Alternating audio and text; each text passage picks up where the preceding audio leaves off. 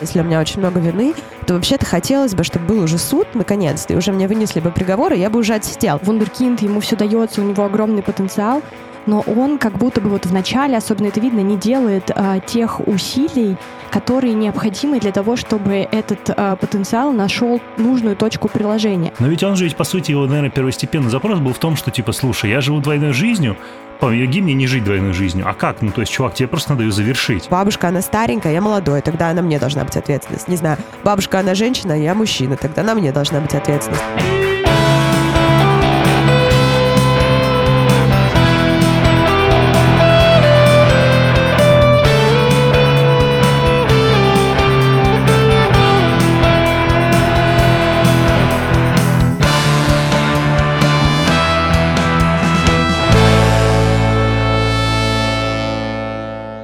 Привет! Это третий сезон подкаста «Потрещим по швам» и его ведущие психологи Аня Якушенко, Даша Атаманова и историк кино Саша Малюта. Здесь мы будем смотреть на героев фильмов с необычного ракурса. Представим, что они пришли на прием к психологу. Разберемся, с каким запросом мог бы попасть на терапию Шелдон Купер и узнаем, зачем психотерапия железному человеку. Подписывайся и приходи к психологу вместе с любимым героем.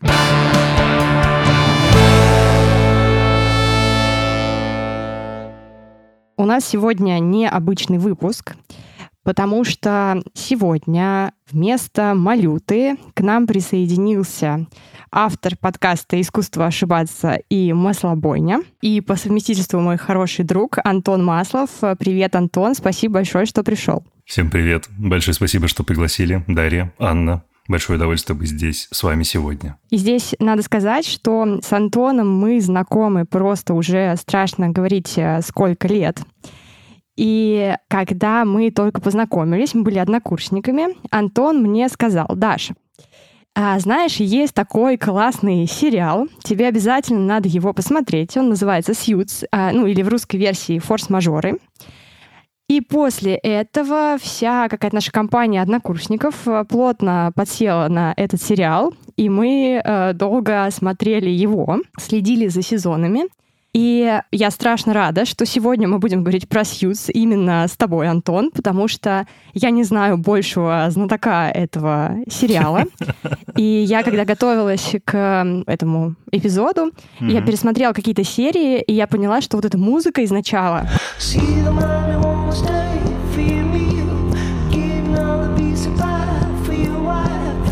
она просто возвращает меня на полжизни назад, и сегодня у нас будет еще немножко ностальгии, похоже. Я правильно понимаю, что у нас вначале идет некий такой синопсис погружения да. в персонажа? Майкл Росс, что мы про него знаем? Он у нас фейк-юрист, который прикинулся тем, что он окончил Гарвард, мать его, у него рано умерли родители, он тащит с собой этот синдром какого-то там сироты, не знаю, как это вы назовете, короче. Ну, в общем, местами он такой, терпила. Он довольно правильный парень, то есть он прям такой good guy. Но при этом он барыжит у нас, барыжил, продавал наркотики. Наркотики – это зло, пожалуйста, не употребляйте их. И что мы про него знаем? Да, но он продавал наркотики и, а, и писал, сдавал за других людей тесты. А, писал ЛСАТы. Legal Standardized Admission Test. Для того, чтобы типа, поступить э, в школу права, юридические школы. И вот этот вот а, кусочек противоречий, сложных профессий и испорченной судьбы, еще в довесок с бабушкой, которая у него там лежит в госпитале, ради которой он тратит деньги, на которые он тратит деньги, встречается с э, эмоциональным камушком по имени Харви Спектр. Так начинается сериал. Отлично. А нам нас мы зафиксировали? А, да, тут еще надо добавить, что он был исключен из университета за то, mm-hmm. что mm-hmm. они прорешали какой-то тест и пытались продать ответы. И его Все отчислили... так, да, они продали ответы дочери декана их факультета, и получилось так, что декан про это узнал и почему-то решил их отчислить и отобрал у них стипендии. Причем у него, у его друга Тревора он не отобрал. Это, конечно, в сериале меня всегда удивляло, что у него друг Тревор, в принципе, от всех пуль уворачивался, а Майк как бы в общем, Господь терпел и нам велел. И как-то все время так происходит в его жизни, что он оказывается в ситуациях э, каких-то нелегальных, хотя вроде бы ничего он не собирался такого делать, да, вроде он никогда не заводил, но всегда все плюшки прилетают ему негативные. И в этом месте его друг Тревор, он э, такой подстрекатель, и который при этом остается как бы не при делах. И там даже есть, э, ну, такая фраза Майка. Я всегда говорил, что если перестанешь курить дурь, у тебя все получится. Да, да. Говорил. Передавая мне косячок. Да, все так, типа, этот его товарищ вечно его под монастырь подводил. В чем странно, при том, что, типа, Майкл не то чтобы сопротивлялся. И, кстати, классный же момент есть в одной из серий, где его Харви прессует. Говорит, типа, чувак, типа, ты что развонялся? Как бы ты не мог зарабатывать на жизнь по-другому, не продавая наркотики мог. Типа, ты мог не продавать тесты, конечно же, мог. Че ты ноешь? Ты сейчас здесь. Наслаждайся, типа, enjoy the view. Ты в высшей лиге. Так что Майк в этом смысле немножко такой странный пассажир. Как бы, как будто я не я, хата не моя, ну, типа... Шел-шел, мимо проходил, очнулся продавшим наркотики, написавшим за кого-то тест, продавшим тест дочери декана. Ну, в общем, как бы он вроде... С ним все случается, и он как будто бы не очень активный участник того, что с ним происходит. Угу. Мы, кстати, самое главное забыли. У него же феноменальная память. У него же дело еще феноменальной памяти. То есть он же все помнит наверное, грустно ему, представляешь, он перед сном помнит все. В советской психологии есть суперизвестный персонаж, э, человек, который обладал феноменальной памятью, Шарушевский, про него написана книжка, в том числе маленькая книжка о большой памяти Лури. Это прям такое культовое произведение и культовый персонаж. Чуть-чуть про него расскажу. Суть заключалась в том, что это был человек, который с э, детства обладал феноменальной памятью, при этом интеллектуально он был не очень одарен, да, если вот в этом сериале наш герой достаточно интеллектуально одаренный, то герой Лури не то чтобы как-то особо блещет. Но он использовал некоторые инструменты, которые помогали ему запоминать. Просто это происходило для него достаточно автоматически. Но на основе этого, по сути, строятся мнемотехники. Мнемотехники — это такие инструменты, которые помогают нам запоминать все, что угодно. И там, значит, его истории заключались в том, что он шел как будто бы по улице. То есть он представлял себе свою любимую родную улицу, которую mm-hmm. он очень хорошо знал. И он представлял, как все вещи, которые ему нужно запомнить, он размещает в окна, этой улицы. Прикол. И так он запоминал э, и бессмысленные буквы, бессмысленные слова, бессмысленные числа и так далее, то есть вообще все что угодно. И, собственно, почему я сейчас про него вспомнила? Потому что, Антон, ты сказал про то, как сложно забывать. И вот он как раз рассказывал про то, что его проблема заключалась не в том, чтобы запомнить, а в том, чтобы забыть. Он и для этого нашел прикольный инструмент. Алкоголь. Он точно так же проходил по э, улице и представлял себе, как он стирает эти образы из окон куда он их поместил. Такая увлекательная история. Если захотите почитать книжку, почитайте. Она есть в свободном доступе, она действительно маленькая. Блин, Вау. это очень здорово. Мы все это запомним, но, конечно, забудем к концу эпизода, потому что мы не персонажи этой книги. Окей, возвращаясь к Майклу Россу, так что? Ну, в общем, он у нас попадает в классную юридическую компанию в роли начинающего юриста, паралигала так называемого. Даже не паралигала, он, по сути, он... Ста... А, не, он ассоциат. Ну, короче, да, он младший юрист. Ну, стажер, младший юрист, типа того, да и начинает свою непростую юридическую карьеру, таща за собой бремя просто бремя всего. Ну, кстати, было бы неплохо пойти к терапевту на самом деле. Чего он не поперся? Даже Харви поперся в одном из сезонов, а Майкл так и не дошел. Что за ерунда? Почему так? Хорошие да, парни знаешь, не вот, кстати, обычно мы разбираем фильмы, где э, герои, ну, либо жили достаточно давно, либо они э, были в таких как бы ситуациях, где сложно представить, что они могли бы пойти на терапию. В этом сериале это реально было бы супер логично и mm вообще нормально и по времени, и по статусу, как будто и по месту и так далее, да, как будто гораздо более окей, чем если он там герой Конечно. острых козырьков пошел бы на терапию, да. Понятно, что мы не можем себе этого представить. Пацаны не поймут, вы чего. Терапия. Ну, на самом деле, в жизни Майка я вижу очень много таких точек, в которых хорошо бы, чтобы подключилась психотерапия, и мне кажется, что начинается это все с момента, когда он потерял родителей, и что вот в э, этот период особенно важно, чтобы там у ребенка была возможность как-то интегрировать вот этот опыт переживаний, с которым он сталкивается, который супер непростой, и дальше, конечно, э, очень здорово, что у него была э, в этот момент в качестве там, опоры бабушка, и она его в этом месте поддержала, и он про это очень много говорит, э, и то, с какой он вообще теплотой, нежностью к ней относится, это все очень трогательно и очень э, приятно, ну, это видеть. И в то же время, когда мы уже видим взрослого Майка, видно, насколько сильно он э, переживает за свою бабушку угу. и то, как э, у нее сложится со здоровьем, и то, сможет ли он оплатить ее пребывание вот в этом специализированном учреждении, в котором ей обеспечивают нужный уход. Так ты деликатно назвала типа дом для престарелых, в котором никто не хочет оказаться. Специализированное учреждение, где ей обеспечат надлежащий уход. 25 тысяч долларов, между прочим. Ну, ты очень правильный, ты правильный эфемизм использовал. Не то, что богадельня, дом престарелых, специализированное учреждение.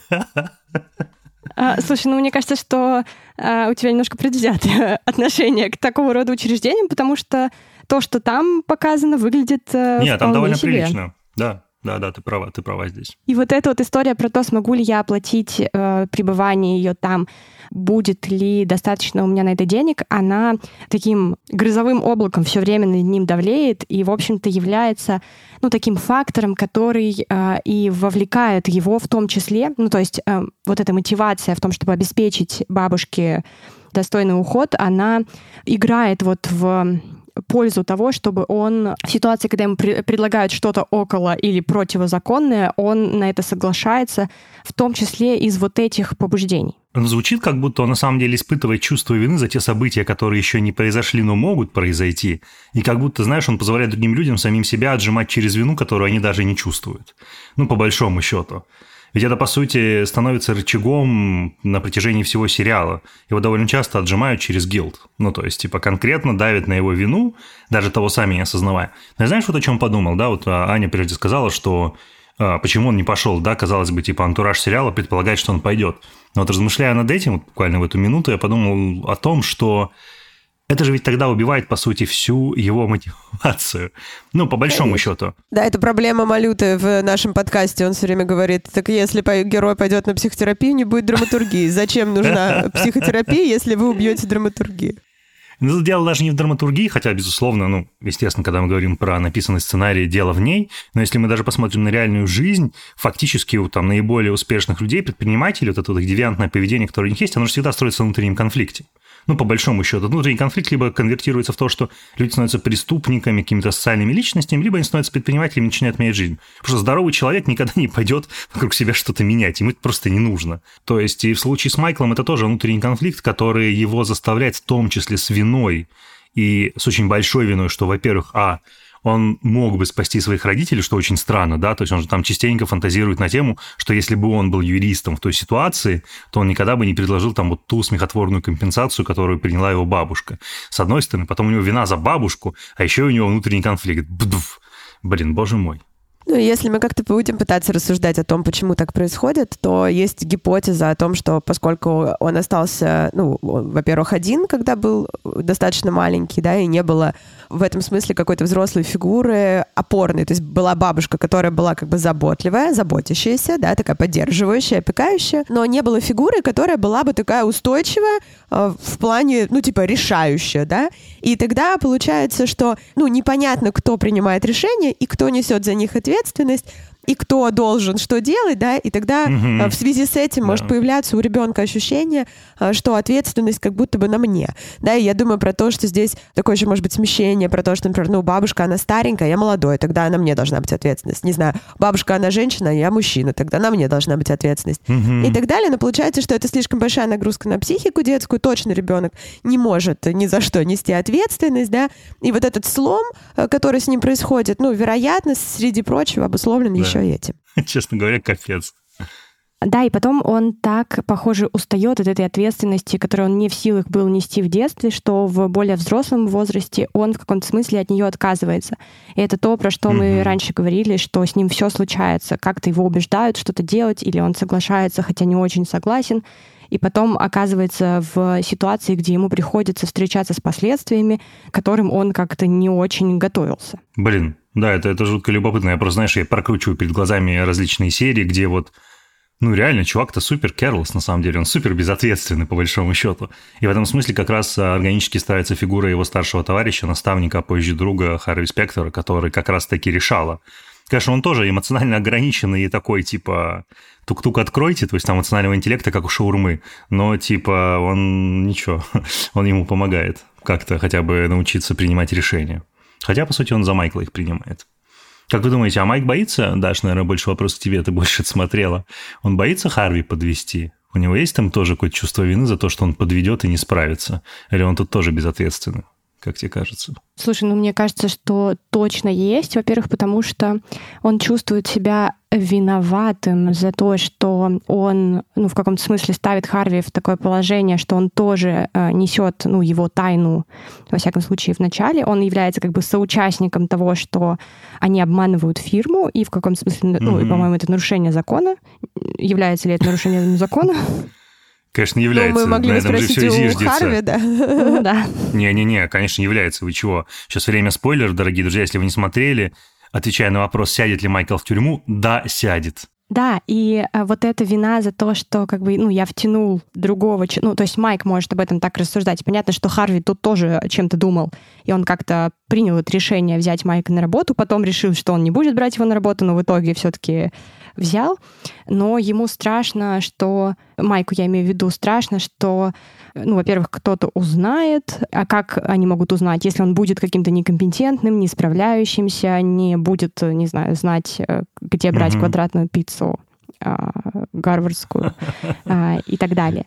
То есть, У тебя что, э, фотографическая память? Откуда ты помнишь эти детали? Про гарвардскую квадратную пиццу. Уху. Можно я пока скажу, знаешь, я подумала про то, что это действительно про него интересно, что как будто бы на уровне ощущения собственного он вот во всем виноват и за все несет ответственность за то, за что он Мгм, не несет так. ответственности. Но при этом на уровне поведения оно как будто бы полностью противоположное. И тогда вот, Антон, ты спросил, э, чувствует ли он там вину и ответственность э, перед своим начальником. Ну, как будто бы чувствует, а если мы смотрим на действия, то как будто есть сомнения, да? То есть если Ну, мы кстати, смотрим да, да. эмоциональное состояние, похоже, что там бездна просто, но оно абсолютно противоречит внешним проявлениям. А знаешь, что мне еще непонятно насчет него? Вот смотри, ну, вы как профессионалы мне подскажете. То есть я, там, например, на собственном, да, это опыте вот недавно с терапевтом своим разбирал. То есть фактически он же ведь не прожил утрату своих родителей. Ну, по большому счету. То есть, и мне кажется, что для детей, э, если я могу там поспекулировать, а, наоборот, свойственно от этих а, воспоминаний отгородиться. Ну, то есть, вряд ли они, как взрослые, смакуют и стараются как-то эту утрату все равно разжевать, пережить, найти причины. Да? Это ведет к тому, что он, по идее, должен был бы эмоционально, скорее всего, закрыться. Ну, и он должен был бы стать таким, типа, закрытым пассажиром. При этом, когда он, типа, вырастает, он становится таким супер-кер парнем, который переживает о всех клиентах и играет хорошего парня. Как он может переживать о клиентах, если технически с такими водными он, наоборот, должен был бы закрыться и думать о себе? Ну, в том смысле, что, типа, я попал в классную фирму, да мне насрать на клиентов, типа, мы зарабатываем бабки. Ну, например. Это от мотивации зависит, но все равно. Это как-то странно. Почему так? Слушай, ну точно нет одной схемы, которая должна быть э, в переживании утраты. И это ну, не зависит от возраста. Тут очень много других еще факторов. В принципе, его характер, в принципе, его воспитание там, и так далее. Да? То есть миллион факторов. Но и как будто М, бы Окей. когда ты говоришь про то, что почему он помогает клиентам, мне кажется, что, ну, как будто нам дают ответ на этот вопрос, он пытается помочь, ну, как будто своей бабушке. Ну, он как будто пытается исправить ту ситуацию, да, что вот, ну, по отношению к его бабушке поступили вот так, ну, а он поступит по-другому. А, Он как будто ну пытается да. вос- восстановить справедливость и, ну, как это, сделать... Я знаешь, юристов- про что вспомнил? Я вспомнил фильм «О чем говорят мужчины», где они разгоняли на ту тему, что необходимо сделать хорошее дело, перевести бабушку через дорогу. И они там все фантазировали, что-то они ее переводят через дорогу, и то ее там автомобиль сбивает, то ее фашисты забирают, то еще что-то. Вот здесь тоже канонично у нас возникает образ бабушки. Видите, русская бабушка присутствует как архетип даже в драматургии э, Соединенных Штатов Америки. Удивительно. Да, еще я думаю про то, что дети, они, в принципе, очень эгоцентричны, и в каком-то возрасте они уверены в том, что все в мире происходит из-за них, и что они могут на все повлиять. Ну, у них вот есть такой э, как бы, идея собственного всемогущества, и она нормальна на там, данном э, этапе развития головного мозга. И э, что если у Майка была идея, что вот тут он должен был что-то делать, как-то помочь э, бабушке, объяснить, что, не знаю, там, э, не нужно подписывать документы на вот эту компенсацию или, там, не знаю, сказать родителям, чтобы они не ехали куда-то, ну, в общем, то дальше он, ну, из этой идеи может тоже пытаться быть вот этим помогающим человеком, который э, не смог сделать что-то там, но пытается сделать что-то здесь. Ну да. А что обычно происходит с людьми, вот, которые как раз... То есть, да, если мы сейчас делаем шаг в сторону от сериала, что обычно происходит с людьми, которые всяческими силами пытаются компенсировать чувство вины? Какие негативные сценарии с ними будут происходить в реальной жизни? Вот те, которые живут, прям, не знаю, с 10-тонным весом на плечах, вот какого-то огромного, не знаю, ну, этого переживания из прошлого. Ну, типа, не знаю, они не становятся алкоголиками, наркоманами, там, не да, знаю, я думаю, что примерно все что угодно. Знаешь, э, все-таки если мы оказываемся в области психологии, то п- примерно всегда будет такой ответ. Ну, что, все что угодно. Как он там переживает утрату, да примерно как угодно. Ну, то есть есть огромное количество вариантов, но понятно, что это оказывает огромное влияние на жизнь. Да, конечно, это может приводить к тому, что человек будет справляться при помощи каких-то психоактивных веществ, как будто тем самым затягивая себя все дальше и дальше в этот круг вины, да, потому что я употребляю, потом я извиняюсь, мне жена стучит по голове, я чувствую себя виноватым, и дальше я не выдерживаю эту вину и употребляю снова. И это, ну, цикл. И он может быть, ну, очень разный. Похоже про, ну, героя, нашего героя, да, в начале, а, что он хочет по-другому. Там, собственно, сериал начинается с того, что он говорит, нет, я не буду. Он отказывается же там эти наркотики перевозить, продавать. Ну, да, Да, да, ну да. то есть, как будто он пытается тоже выйти из этого круга и начать как-то жить по-другому, но, да, но все равно нет. Он все равно остается все время как бы в таком незаконном пространстве. Ну, То есть он вообще делает вещи максимально отдаляющие его от той жизни, которую он хочет. Ну, продает тест, а потом идет помогать людям спис... ну, не списывать, в общем, сдает за них экзамены. Потом он идет продавать наркотики. И непонятно, чем бы вообще это все закончилось, если бы он не попал вот в эту комнату, где проходило собеседование, Мгм. и не сказал бы, что Извините, мистер Соркин, вы опоздали на пять минут. Есть основания, чтобы я вас пропустила? Я просто пытаюсь сбежать от копов. Мне все равно, пропустите вы меня или нет.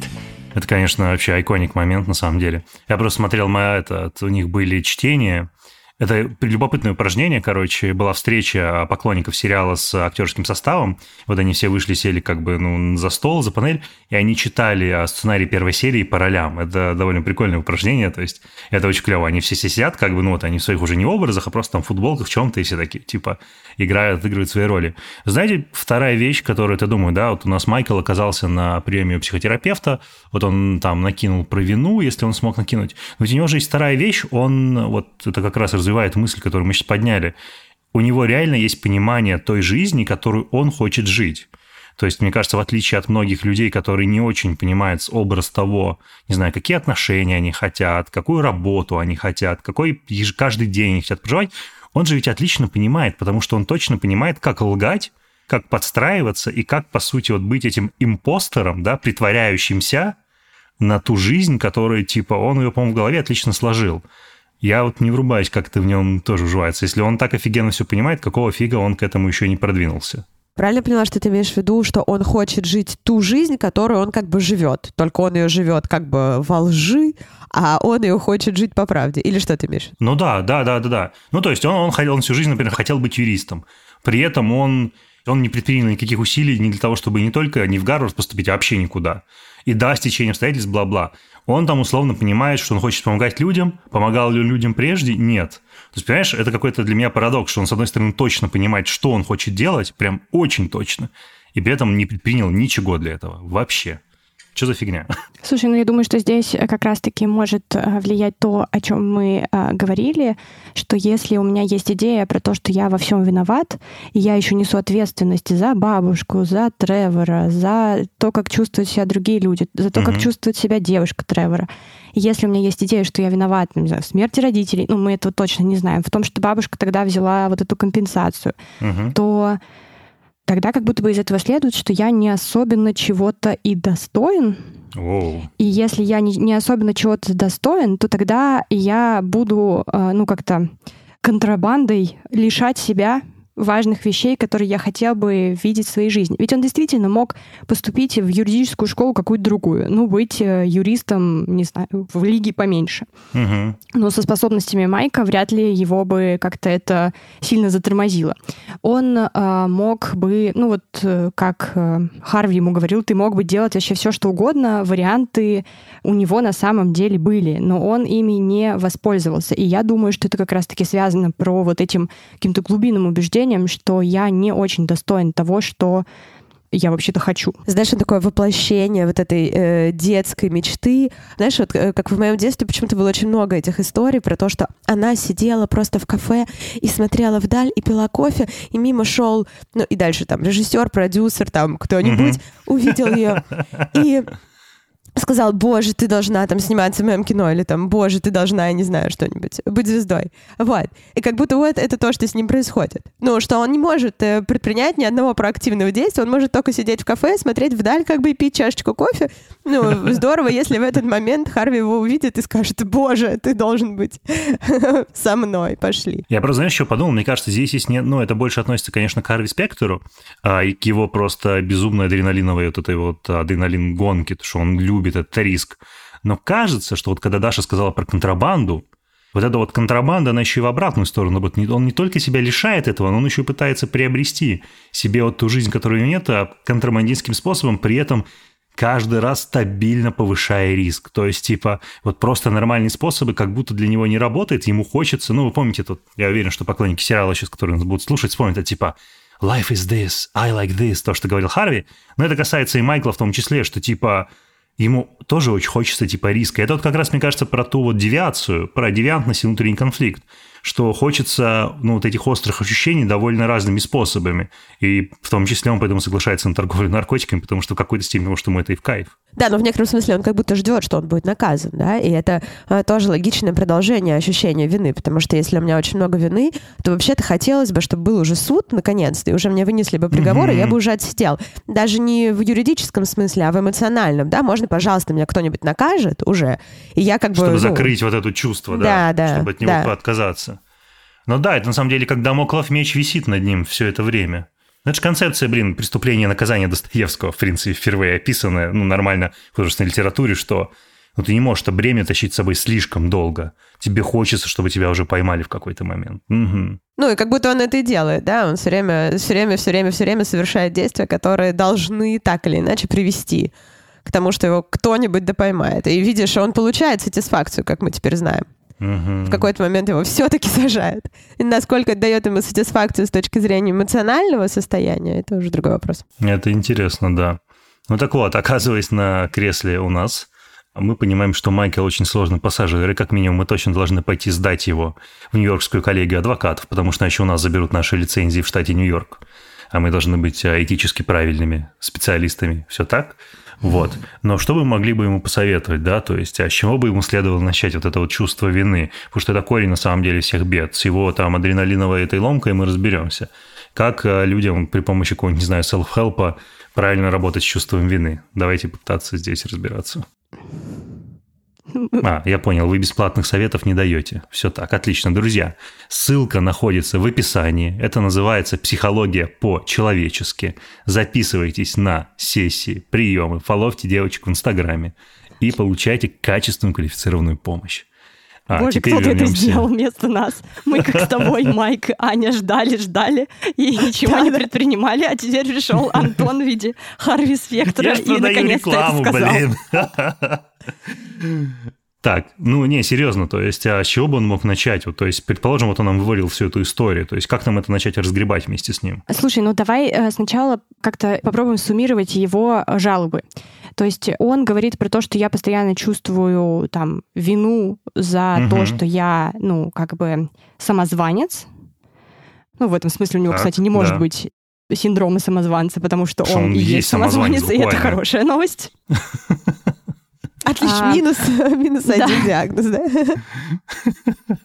А, что он боится всех подвести, себя боится ошибиться, боится сделать, ну, да. создать проблемы для фирмы, для Харви, для себя, для бабушки.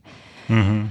Наверное, еще он говорит про то, что я как-то пилю себя за вещи, которые я делал раньше. Ну, то есть зачем я э, продал этот тест, зачем я там... Груз ответственности неправильных решений выборов, которые он совершил на протяжении там своих, не знаю, 25-27 лет. Ему да, как будто он 30. очень внимательно на них смотрит, да? Ну, то есть метафорически да. он как будто повернулся в прошлое и просто там обковыривается в этом своем грязном белье и вообще не поворачивается во все остальные стороны. Да, и вот ты, Антон, говоришь, ну, как бы, что можно было бы со всем вот этим делать, но прежде чем делать, нам важно сформулировать вообще какую-то его желаемую картину. Потому что, ну, там, то, что я считаю лучшим делать в этой ситуации, вообще может не иметь ничего общего с его видением развития событий своей Это жизни. Правда. И Э, если я ему это тут насоветую, выйдет э, ужас, что вот за это меня точно лишат лицензии в штате Нью-Йорк. Ну, тогда ты станешь героем а, подкаста «Психолог по соседству», где ты будешь а, брать под контроль своих пациентов. Да, и жить за их счет в течение 27-30 лет а, без а, возможности того, что тебя накажут. Как показывает практика, это удается.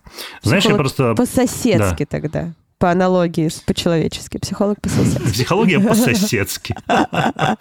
Заходит Петрович с бутылкой водки, психология по-соседски.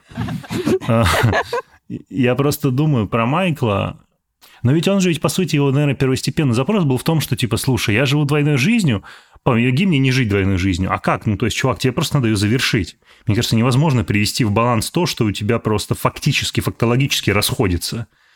Ты работаешь юристом, не являясь юристом ты говоришь, что ты лучше, не являясь лучшим. Ну, например, да. Там единственное, где ты не лжешь, то, что у тебя фотографическая память. Ну, класс. Вот запомни номер, это типа окружной прокурор Нью-Йорка. Иди, звони, сдавайся.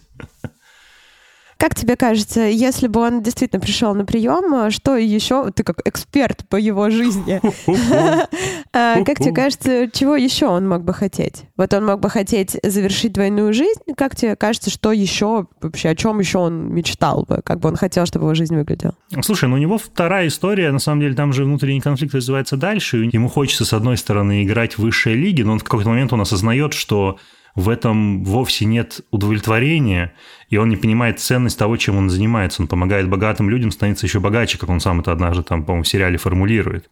А ему это не хочется делать, но при этом ему все равно, я уверен, хочется носить дорогие костюмы, и он там неоднократно по ходу дела все равно говорит, что для него, там, не знаю, поставить какого-нибудь CEO на место крупной компании все равно является таким глотком свежего воздуха, как, знаешь, а, возможности реализовать собственную какую-то власть. Это второе противоречие, с которым он наверняка пришел.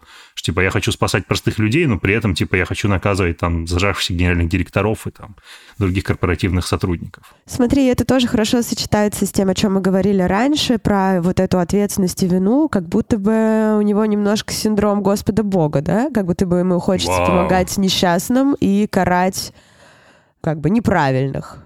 И Похоже, что это такая... А что, да? вот синдром Господа Бога именно так расшифровывается, да? То есть, типа, ты как спасаешь людей и наказываешь зло или что? То есть, как это расшифровывается? Ну, как это, это, в жизни это не диагноз, не диагноз, это просто вот такое словосочетание, как синдром самозванца, просто некоторое ощущение. Ну, некоторая схема поведения, да. Ну, знаешь, ну это же честно еще пересекается с тем, что они постоянно между собой шутят, что а, своим руководителем, да, Харви, что он типа Супермен, а типа Майкл это, я не знаю, кто там, он сам прикалывается, что типа, ну не Акваменом все называют, а Бэтмен и Робин. Но иногда они прикалываются тем, что я Супермен, нет, я Супермен, нет, я Супермен. И такой типа, и Харри говорит, нет, ты ни хрена не Супермен, я Супермен. так что да, наверное, это резонирует. Супермен, в принципе, это концепция воплощения как бы бога-человека, который пришел нас спасти. Ну, как вся концепция комиксов типа спасителя. Да, еще я думаю, что его вот это синдром бога или суперменность, она а, проявляется в том, что у него как бы есть претензия на то, чтобы быть таким э, классненьким, э, жить вот этой жизнью, которая дает ему вот этот обман, но при этом угу. не обманывать. То есть это то, о чем ты говорил, Антон, сочетать вещи, которые очень противоречат друг другу. И тут надо либо ну, не обманывать, либо э, обманывать и жить вот этой жизнью. Как бы и на двух да. стульях усидеть э, не получится, и ему придется выбирать. А он, похоже, не очень хочет это делать, и как будто бы ожидает, что он способен сочетать эти вещи. Ну да, ему каждую серию, там, ну, точнее, каждый сезон точно набрасывают, ему там появляется какой-то персонаж из прошлого, который знает, что он а, не юрист из Гарварда. И, ну, там, там же, кстати, занятно, в одном из сезонов, по-моему, если не ошибаюсь, в конце четвертого сезона, он, а, ну, я имею в виду персонаж, а, как его зовут-то, боже, Адам ну, в общем, актер, который играет э, Майкла Росса, он там снял свою собственную супругу. И супруга играет как бы девушку из прошлого, которую он там пытался подкатить. И она знает прекрасно, что он, типа, не юрист.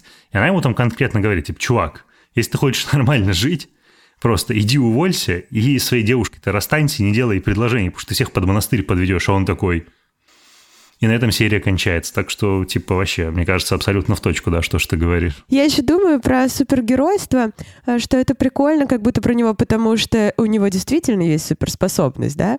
А только все да. остальное он вокруг как будто бы не может организовать нормально. Супермудак. Вокруг этой своей суперспособности, да.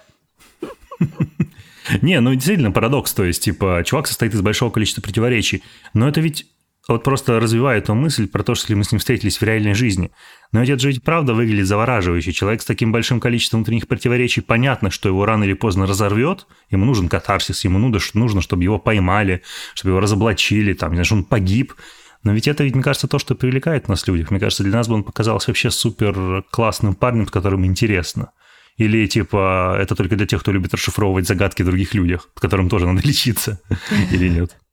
Ну, не знаю, насчет лечиться, думаю про то, что как будто бы, знаешь, нет идеи внутри психотерапии, что мы просто отнимаем все внутренние конфликты, делаем человека скучным, плоским, неинтересным и так далее. Кстати, Конечно, мне кажется, это ну, такой популярный миф про психотерапию, что вот у меня заберут какую-то изюминку, какой-то мой особый вайб, мою внутреннюю драму, кто я без нее и так далее. Вот, но я думаю, что а, действительно тут э, даже если мы там условно поможем ему решить какие-то его внутренние конфликты, то, во-первых, у него все равно останется очень много внутренних конфликтов. Во-вторых, у любого внутреннего конфликта они есть у всех у нас, и они есть регулярные, постоянно. Просто у них есть очень разные способы решения и как бы очень разные способы обработки этих конфликтов. Uh-huh. Плюс можно внутри одного конфликта жить всю жизнь. Это, конечно, очень увлекательно, но и как бы использовать одну схему. Но вообще-то можно попробовать еще другие схемы, да, э, потому что на самом деле он же воспроизводит просто по кругу, ну, одну и ту же историю, там же нет... Ну да, э, ты замкнут в одной модели.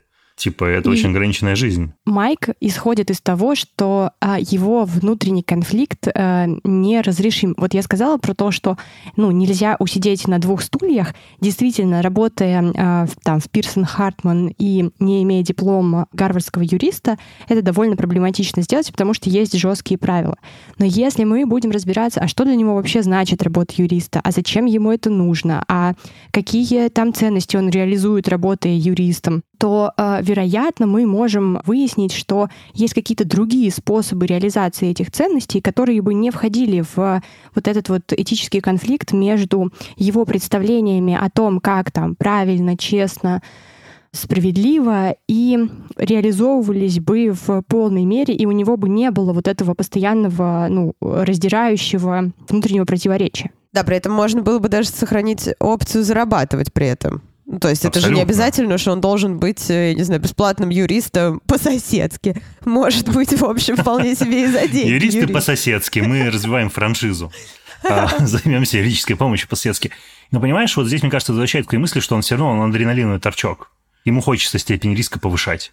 Вот у него этого есть, ему нужен риск ему нужна вот эта, ну как, высоконапряженная работа, высокий уровень стресса, потому что это на самом деле обратная сторона, про которую можно говорить вообще бесконечно, знаешь, там про современный культ работы, да, каким образом он формируется, почему наше ожидание о том, что ты качественный, эффективный сотрудник, если ты испытываешь высокий уровень стресса. Ну, это просто воплощение такой это протестантская этика на максималках, которая типа перекочевала вот в сериалы и, в принципе, там постоянно в поп-культуре транслируется.